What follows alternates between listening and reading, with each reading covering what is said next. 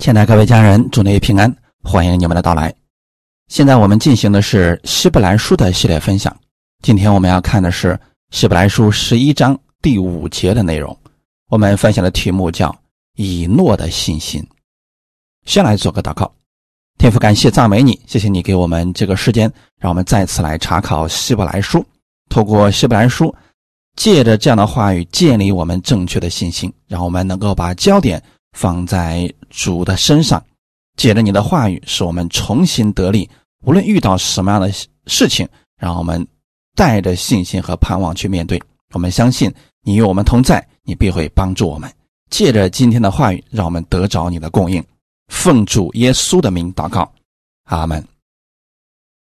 希伯来书十一章第五节：以诺因着信被接去，不至于见死人。也找不着他，因为神已经把他接去了。只是他被接去以先，已经得了神喜悦他的名证。今天我们要讲的这个人叫以诺。我们先来看一下原本的介绍，《创世纪》第五章十八到二十三节。以诺活到六十五岁，生了马土撒拉。以诺生马土撒拉之后。与神同行三百年，并且生儿养女，以诺共活了三百六十五岁。以诺与神同行，神将他取去，他就不再是了。阿门。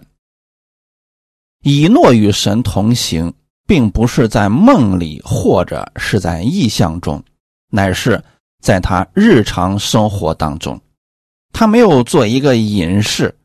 使自己完全与世隔绝，不谙世事。他在世上还要去做神的工，去传福音。在与神同行的三百年中，还生儿养女。他每天有当做的事，当办的事。若干年前啊，英国《泰晤士报》曾出了一个谜题，公开征求答案。题目就是从伦敦到罗马最短的路是什么？很多人拿着地图研究，试着从地理位置上找答案，结果都落选了。获奖的答案是凉拌，也就是好友相伴。当沿途的路上有一个好的朋友说说笑笑。很快就可以到达目的地，这就会成为最短的路。一个人在路上走的时候走得快，但一群人走却可以走很远。的确，没有人软弱到不能帮助别人，也没有人刚强到不需要人的帮助。我们人生的路途上少不了良友的相伴，可以一起分享快乐，分担痛苦。因为当你把你的快乐分享给你的朋友的时候，这快乐会加倍；当你的把你的痛苦分享给你的朋友的时候，痛苦会减半。以诺与神同行三百年，这三百年对他来说非常短，他也乐在其中啊。因为不管路途有多么的远，如果你有一个。觉得非常好的人与你同行，这多少年，你都会觉得是很短的路程，就好像千山万水近在眼前一样。那你知不知道，在地上我们生活的时候，我们也需要这样的凉拌呢？很多人在生活当中感到很孤独，觉得每一天的日子很难熬，觉得为什么？每一天过起来都会这么的煎熬呢？其实是因为没有凉伴同行。但你们知道，主耶稣就是你最好的凉伴吗？有主与你同行，这是我们这一生最大的福分。今天圣经中记载的这个人以诺，他的人生当中有很多的特征。首先，他是一个先知，是一个与神同行的人。而且呢，他的寿命在他那个时代是最短的。那个时候的人都能活到八九百岁，可是以诺只活了三百多岁就死掉了。可能从世人的角度来说啊，这个人是短命的，似乎人生也没有多大的意义。但从神的角度来看，以诺的人生超越了他那个时代很多人。原因是什么呢？他的人生变得很有意义呀，因为神喜悦他，他每天都与神同行。这种日子。是其他人无法体会的，而且呢，他也是第一个未经过死亡就被提的人。至于去了哪儿，现在真不好说。总之呢，他一定是跟神在一起的。所以，我们重点来关注，就是以诺与神同行这三百年，这是非常有意义的。阿摩斯书三章三节说。二人若不同心，岂能同行呢？以诺能与神同行三百年，首先是明白神的心意，与神同心了，才能如此长久的同行啊！这是一个非常重要的原则。即便是在世上，两个人要同行，也必须先要同心。若不同心，就无法同行了。我们回过头来看看，在我们人生当中，有多少人来了又走了？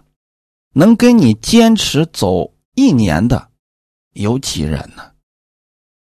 跟你走到现在，超越了五年、十年、二十年的朋友，还有几个呢？很多时候，就是因为。两个人的想法不一样了，所以他们离开了。他们去找跟他们想法一致的人同行。我们在世上的时候，都希望有那么一个人，至少有那么一个人，可以与我们同心同行，直到生命的最后。其实这样的人很难找得到，不是说没有，在世界上，若是遇到这样的人。确实需要珍惜，哪怕能共同行走一年，也是值得庆幸的。但有一人，从你接受他开始，直到你生命的结束，他一直与你同行，那就是我们的主耶稣基督，他从未离开过你。阿门。以诺与神同行，是因为他知道。神心里的想法是什么？那如何才能够明白神的心意呢？那就需要我们去读圣经，去看看神的心意到底是什么。只有你明白了神的心意，愿意顺从神的意思去行。有人说了，凭什么是我们去顺从神的意思，而不是神迁就我们呢？原因很简单。因为神所有的心意都是最好的，它里面充满了善，而我们人不是这样的，人有私欲，甚至里边会有邪恶，会有失败。如果说神按照我们的想法去走，那一定会经历失败。如果我们放下自己的意思，去顺从神的意思，那必然是蒙福的，也是成功的。弟兄姊妹，在这里我们要留意，是我们顺从神的心意，因为他是我们的主，而绝不能一直要求神来迁就我们。神会不会迁就我们呢？会在我们生命幼小的时候，在我们一直要这个东西的时候啊，神给我们了，但是不见得那是神最好的心意呀。那过去有很多人。他要祷告一件事情，一直祷告，一直祷告，一直祷告。好，最后神给他了，结果那个结局并不是最好的。所以说，弟兄姊妹，我们祷告的时候，我们来到神面前，主啊，我把这个事情交给你，那么你按最好的心意成就到我身上啊，不管是什么样的结果，我都感谢你，这才是最好的。当然了，这个需要信心来领受啊。我们不是每一个人都可以像以诺一样与神同行三百年的。因为你一定得从心里边明白神他给我们的是最好的，你才能与神一直同行啊。很多时候我们总觉得说我们的主意是最好的啊，那神你要按照我的意思来给我成就，也确实，圣经上有神按照我们的心意给我们成就，那这个心意我们也得明白神做事的原则呀啊，不是说。不管怎么样，我就要神按照我的心意去行。那我有个对头，我就希望神把他弄死。不管神怎么说，我就希望神把他弄死。其实啊，这不是神的心意。神的意思不是要灭人的性命，乃是要救人的性命。他总是要给人机会回转的。这个我们要明白神的心意啊。阿门。所以说，有时候我们自己的看法和意愿。跟神的不一样的时候，那可能神没有按照我们的意思来成就。这个时候，我们不要说我不信你了，哎，因为你不爱我啊，这个不对啊。只是说这个事情对我们没有益处，所以神不给我们，并不代表神不爱我们。只有人多了解神，明白神的心意的时候啊，人就能甘心乐意的、欢欢喜喜的去顺从神的旨意了，因为。知道那个一定是最好的，神带领我们一定不会出错的，阿门。你看保罗，他的生命的成长也是如此的。一开始时候，他按照自己的意思去行，在律法下以自我为中心，他想怎么样去服侍神就怎么样去。直到后来的时候，耶稣亲自向他显现，他转过来了。那个时候。他生命开始不断的以耶稣基督为中心去生活，越来越发现神是那样的美好。所以后来的时候，保罗劝勉我们：你们当以基督耶稣的心为心。那基督耶稣的心是怎样的心呢？我们看一段经文，《腓立比书》第二章一到四节。所以在基督里，若有什么劝勉，爱心有什么安慰？圣灵有什么交通？心中有什么慈悲怜悯？你们就要意念相同，爱心相同，有一样的心思，有一样的意念，使我的喜乐可以满足。凡事不可结党，不可贪图虚浮的荣耀，只要存心谦卑。个人看别人比自己强，个人不要单顾自己的事。也要顾别人的事。那这段经文其实还有耶稣的例子，就是耶稣基督，他是以天父的心为心的，他凡事是按照天父的旨意去行的，以至于说顺服至死，且死在十字架上。啊，这是耶稣给我们做的榜样啊。那我们在地上生活的时候，跟弟兄姊妹之间相处的时候，也应当用这样的方式与人同行。你看这里说，在基督里若有什么劝勉、爱心有什么安慰、圣灵有什么交通、心中有什么慈悲怜悯，当这些服饰出现在我们心中的时候，我们应该怎么去做呢？意念相同，爱心相同，心思、意念要一致。大家可以想象一下啊，两个。服侍人员去服侍一个人，如果这两个人想法不一样，面对一个得病的人，一个人告诉他：“哎，你去这个找个好点的这个医生啊，给你做手术就行了。”而另外一个告诉他：“啊，你要祷告啊，神一定会医治你。”如果两种不同的说法进到这个人心中，他到底该去听谁的呢？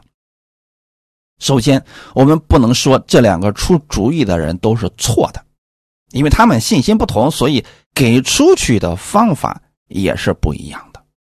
那这种情况之下，对于听的人，他是挺纠结的，他不知道到底该按照哪种方式去做。所以，弟兄姊妹，如果是服侍人员，首先要做到意念相同、爱心相同。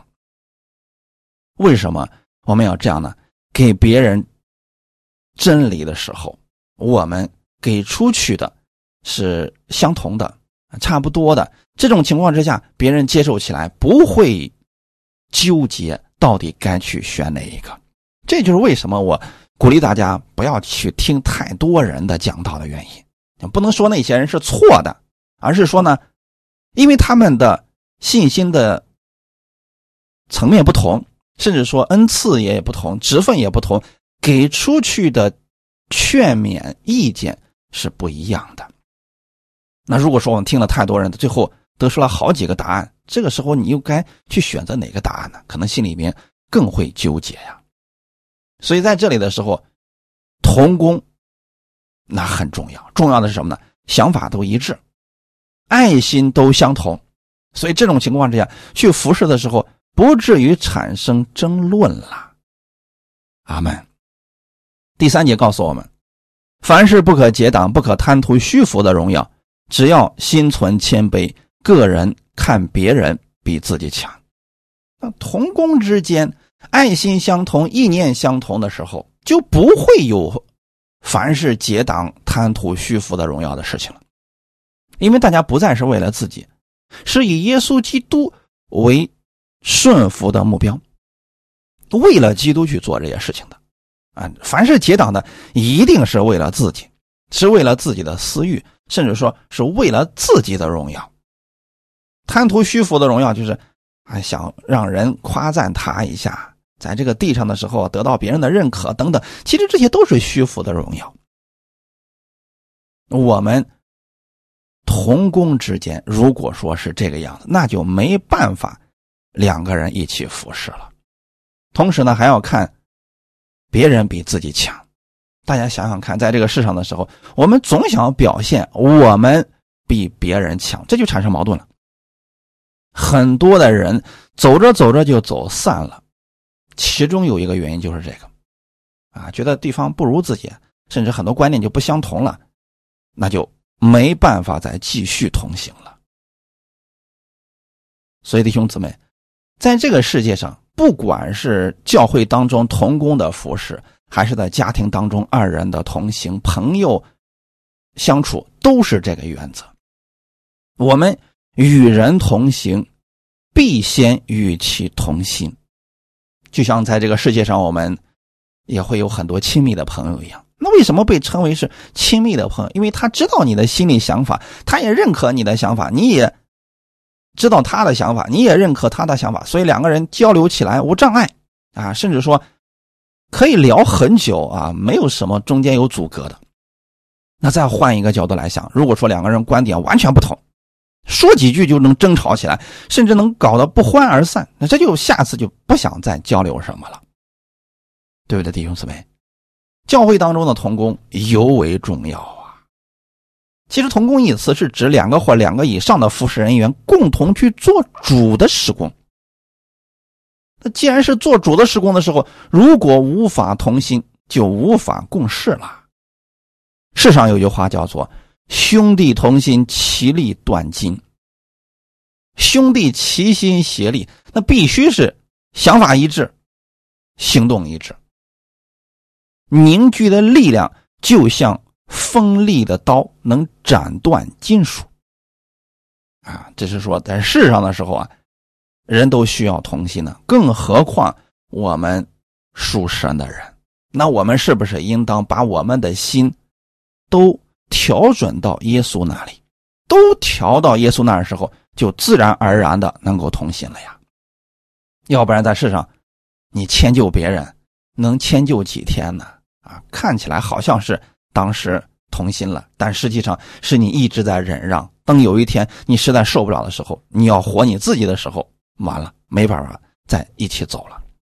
在基督当中，我们要怎么做呢？就是所有人的心意都是按照。基督的心意去行，这自然而然的就同心了呀。阿门。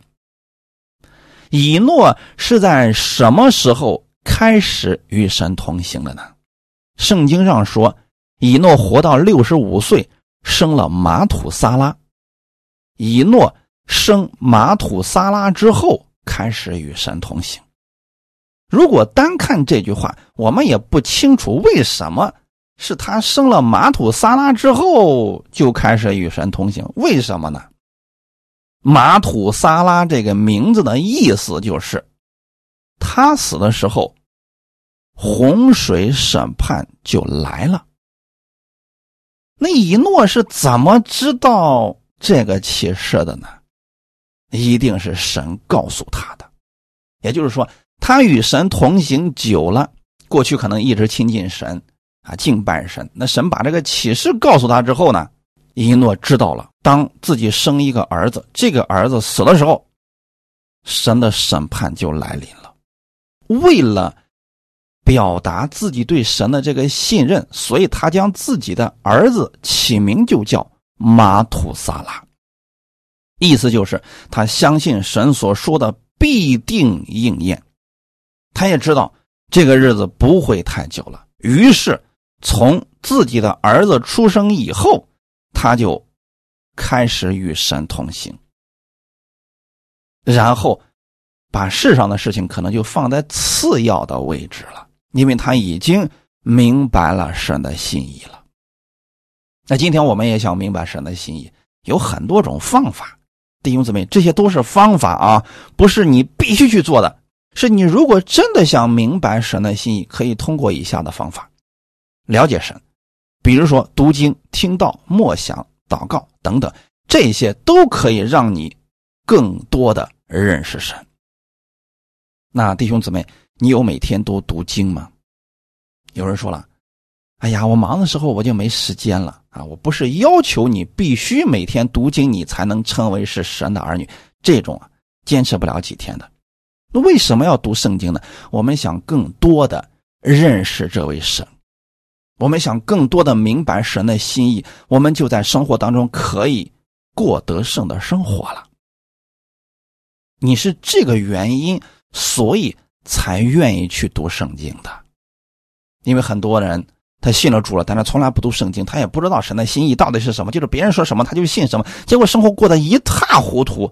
这样的，我建议你先暂停去听乱七八糟的讲道，你先静下心来看看神的话语，圣经，以圣经为你的原则，然后再去做其他的。这是我鼓励大家，如果你愿意认识神，你先去读圣经。有人说我读不懂，这个不要紧啊。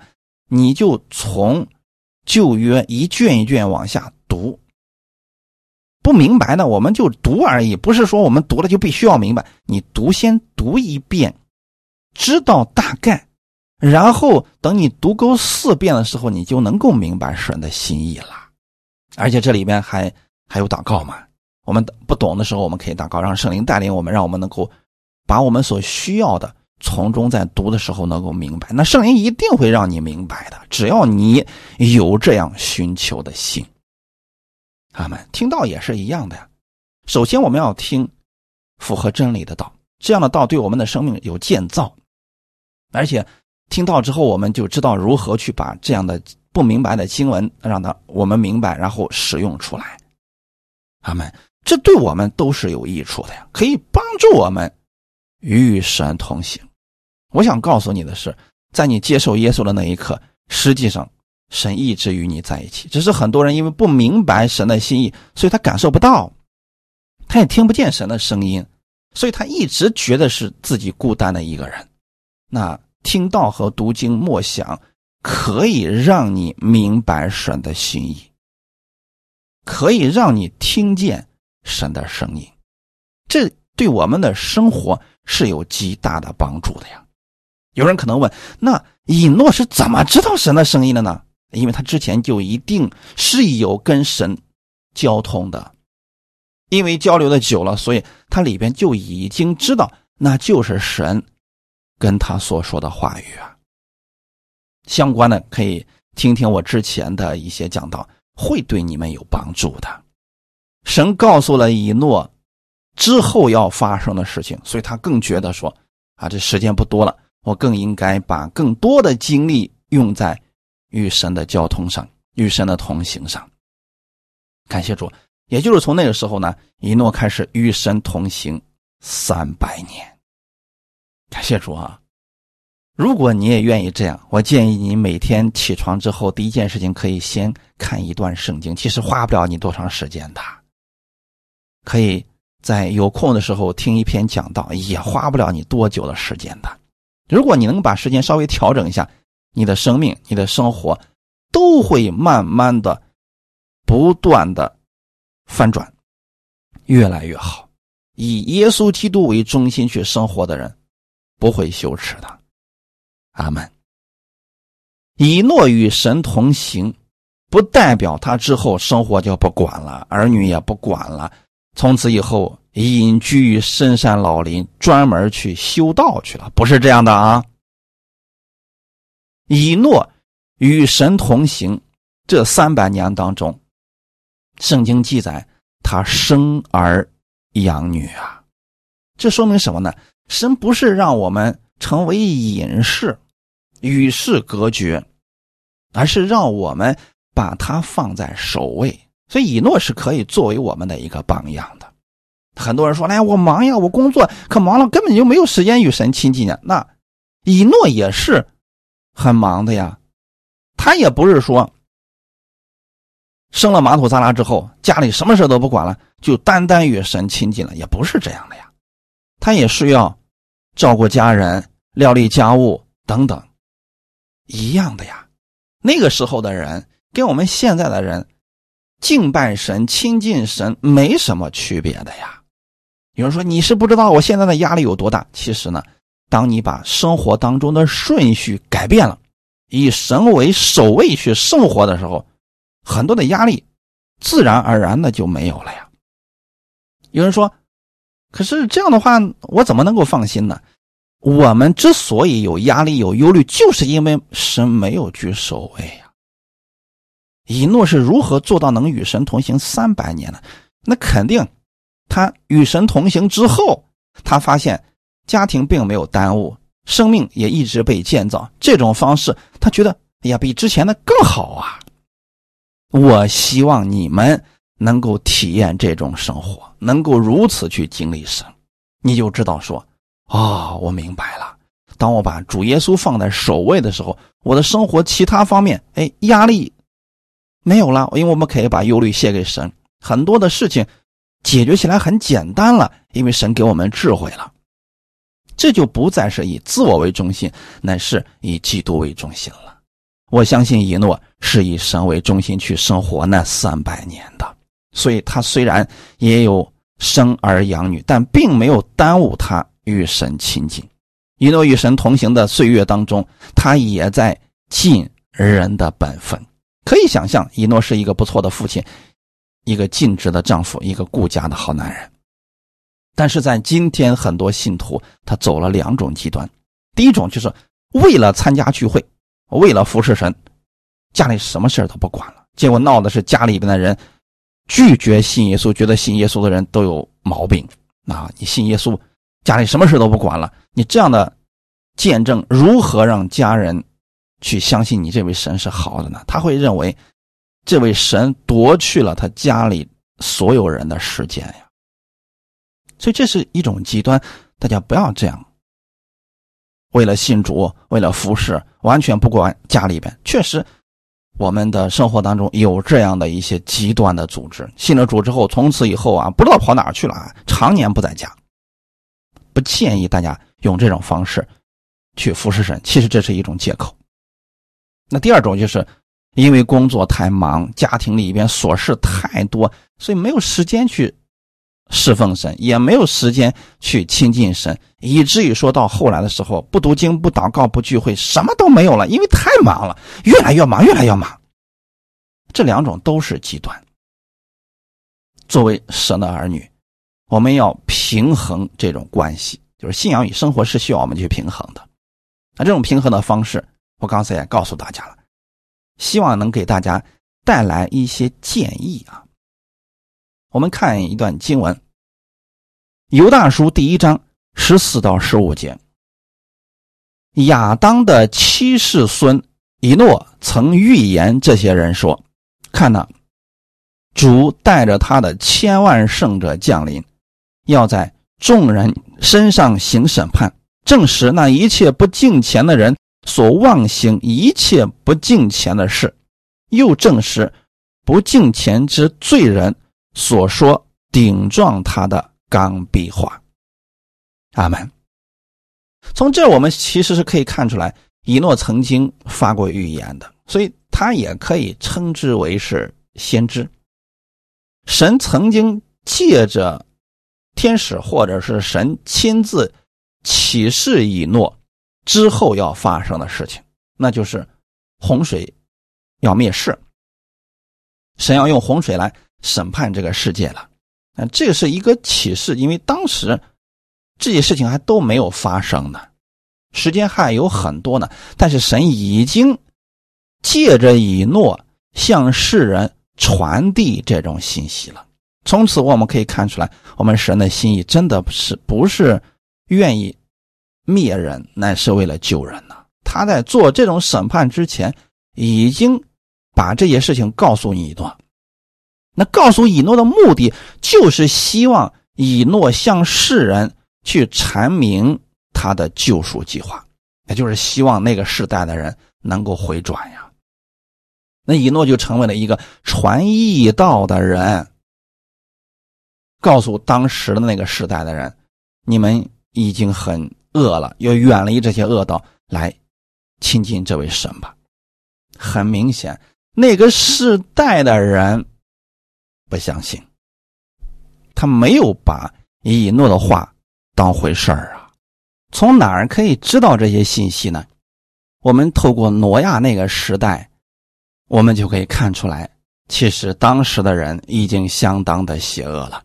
创世纪第六章五到八节，耶和华见人在地上罪恶很大，终日所思想的尽都是恶，耶和华就后悔造人在地上。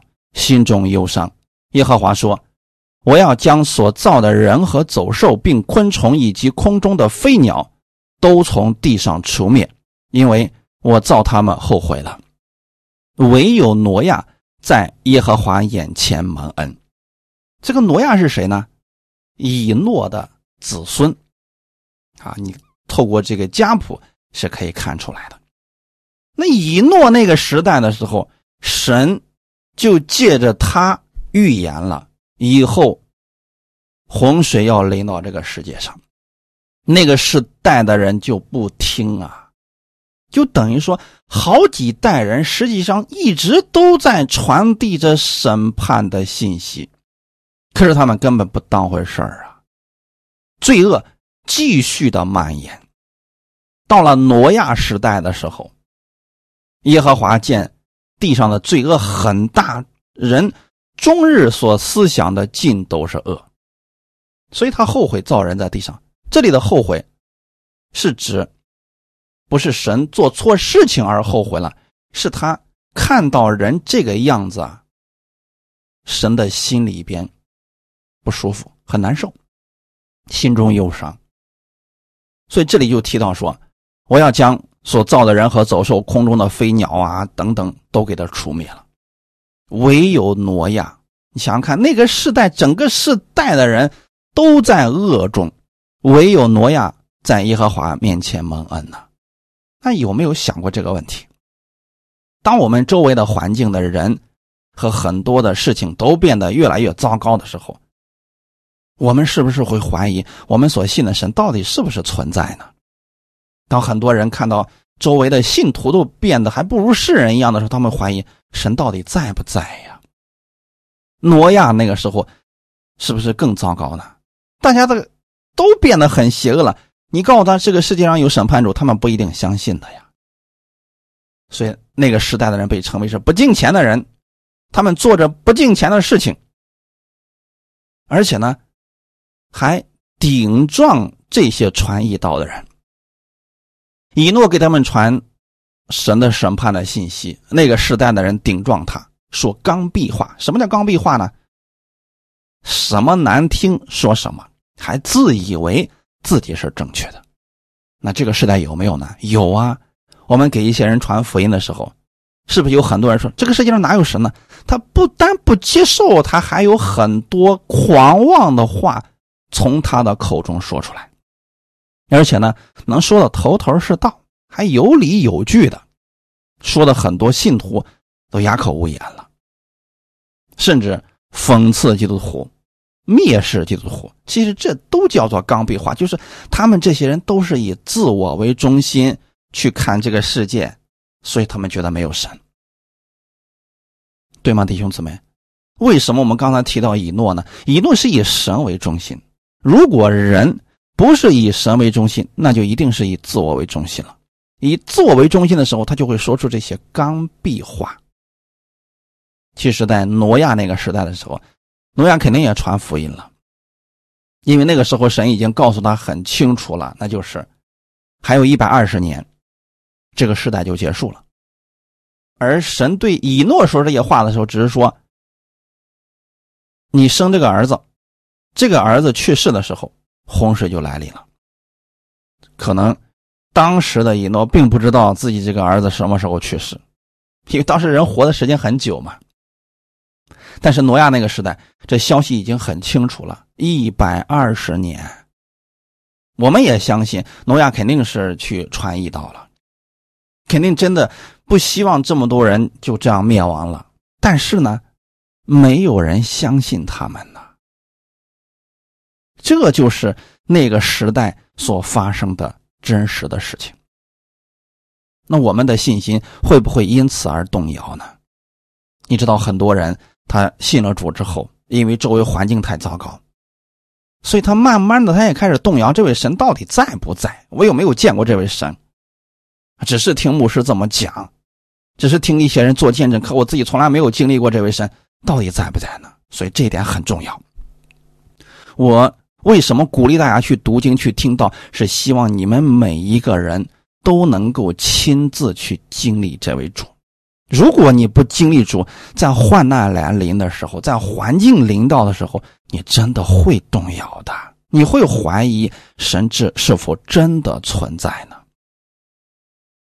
对不对，弟兄姊妹？所以说，当你跟神有直接的同行的经历的时候，你就不会再怀疑了。就像以诺一样，他与神同行三百年。那就算周围那些人很邪恶，那个世代很邪恶，这并不影响他对神的认知啊，因为他每天都在与神同行，每天都在认识神，都在经历神。那周围这些人，你可以不信，但你无法让以诺不信，对吗？今天我希望我们每个弟兄姊妹能有这样的经历，你就不会受你周围之人的影响了。他们可以不信，他们可以挖苦，可以打击你，但不会减弱你对神的信心。你不会受他们的影响，你反而会影响他们。哈利路亚。以诺把审判的信息给他那个当时代的人，他毫无畏惧的斥责罪恶，并向他们宣讲了神的审判信息，劝他们离开罪行。看呐，主。带着他的千万圣者降临，要在众人身上行审判。其实这就是他当时所传达的信息了。可惜呀，嘿，那个时代的人不相信这个，因为他们已经听到这些信息了，他们又拒绝了，所以神审判他们的时候，他们将哑口无言了。他们那个时代，几乎所有的人还是拒绝了。神的这些福音的信息啊，尽管他们拒绝了，以诺依然选择与神同行。感谢主啊！有机会的时候，还是鼓励大家，有机会就传福音给你身边的人。他们接受不接受，那是他们的事情。我们有这个机会的时候，还是要告诉他们的。当然了，传福音要有智慧啊！不要一见谁就说啦，天国近了，你们当悔改，信耶稣上天堂，不信耶稣下地狱啊！不要这样去给别人去粗暴的去讲，别人不一定能够接受的。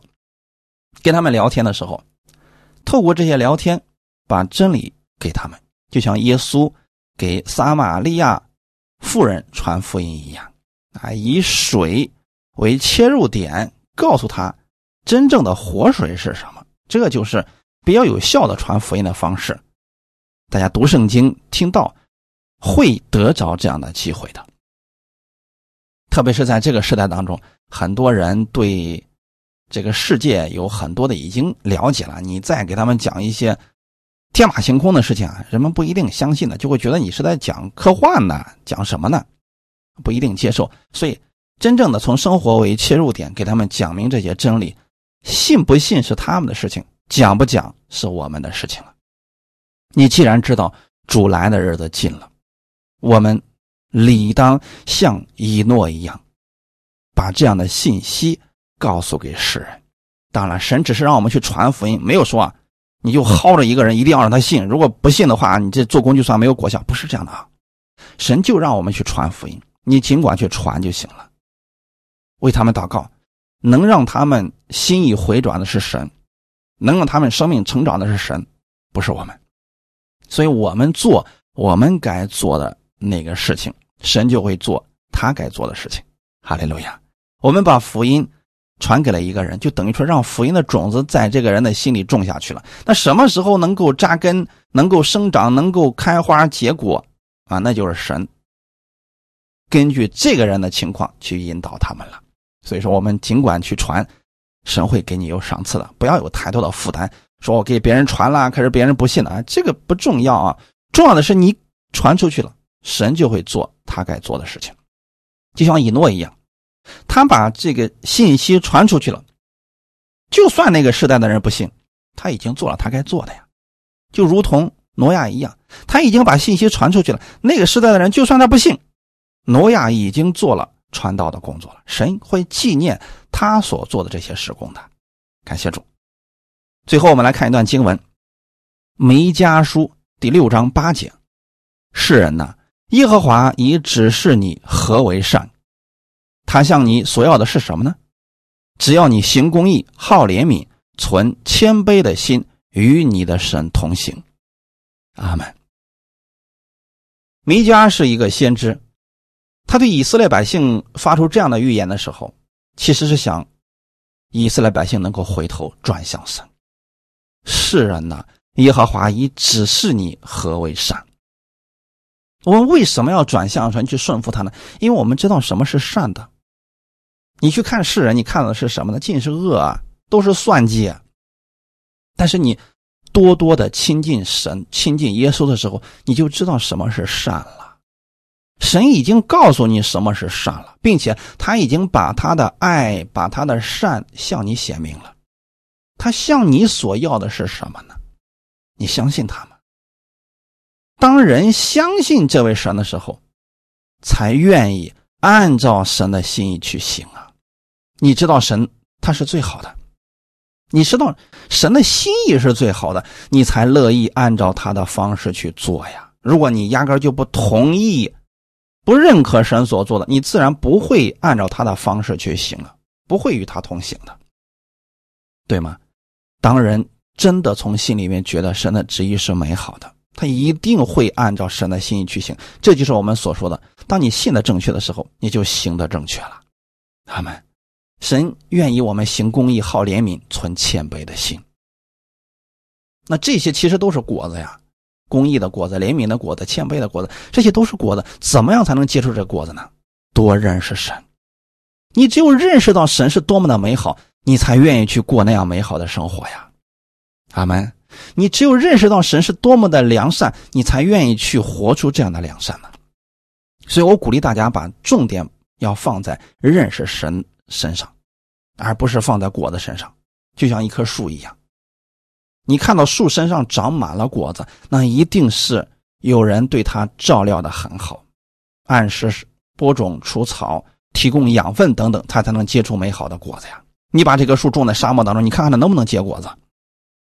所以弟兄姊妹，不要把你所有的焦点都放在果子上，你只需要放在根上，如何去照料它，那么它自然会结出果子的。感谢主啊！所以说，把你更多的时间用来去亲近神，认识这位神的美好，哎，你生活当中就知道如何去行，不知不觉当中你就行出来了公义，就有怜悯的心，就有谦卑的心了。那人在世上为什么会狂妄、会骄傲呢？因为不认识神，才觉得自己非常了不起啊。当我们知道这位神是如此的广阔、高深的爱的时候，是如此的爱我们的时候，这人就自然不骄傲了，他就会选择与神同行了。历来都是耶稣的爱改变了我们，让无数的人前赴后继的跟随耶稣，不是耶稣的强权，乃是耶稣的这份爱，耶稣的公义，耶稣的怜悯，耶稣的谦卑，征服了这些人，是耶稣的爱吸引这么多的后来者不断的跟随他。也愿你们能拥有这样的心，让以诺的这份信心。与神同行的心，也在你的里边。愿你也与神同行，更多的经历他，认识他。好，我们一起来祷告。天父，感谢赞美你，谢谢你借着这样的话语，让我们看到了以诺的信心。他知道这位神的良善，他因着信与神同行三百年，神就把他接去了，他不至于死，因为。他从心里边已经认识到了，神给他的都是最美好的。我们今天能够被耶稣得着，能够跟随耶稣成为后面的服侍者，我们是蒙福的人。我们也相信，生活当中，当我们以耶稣为中心的时候，我们的生活就会发生极大的反转。当我们反转之后，我们会成为我们周围人的见证，美好的见证。主啊，你把。福音的这颗心放在我们里面，让我们有对福音有负担，并且能够把福音传出去，给我们智慧，把福音给我们身边的人。我们愿意拥有以诺那样的信心，不管周围的人如何，我们愿意亲近你，愿意与你同行。感谢主，我相信你喜悦我们，喜悦我们与你同行。一切荣耀都归给你，奉主耶稣的名祷告，阿门。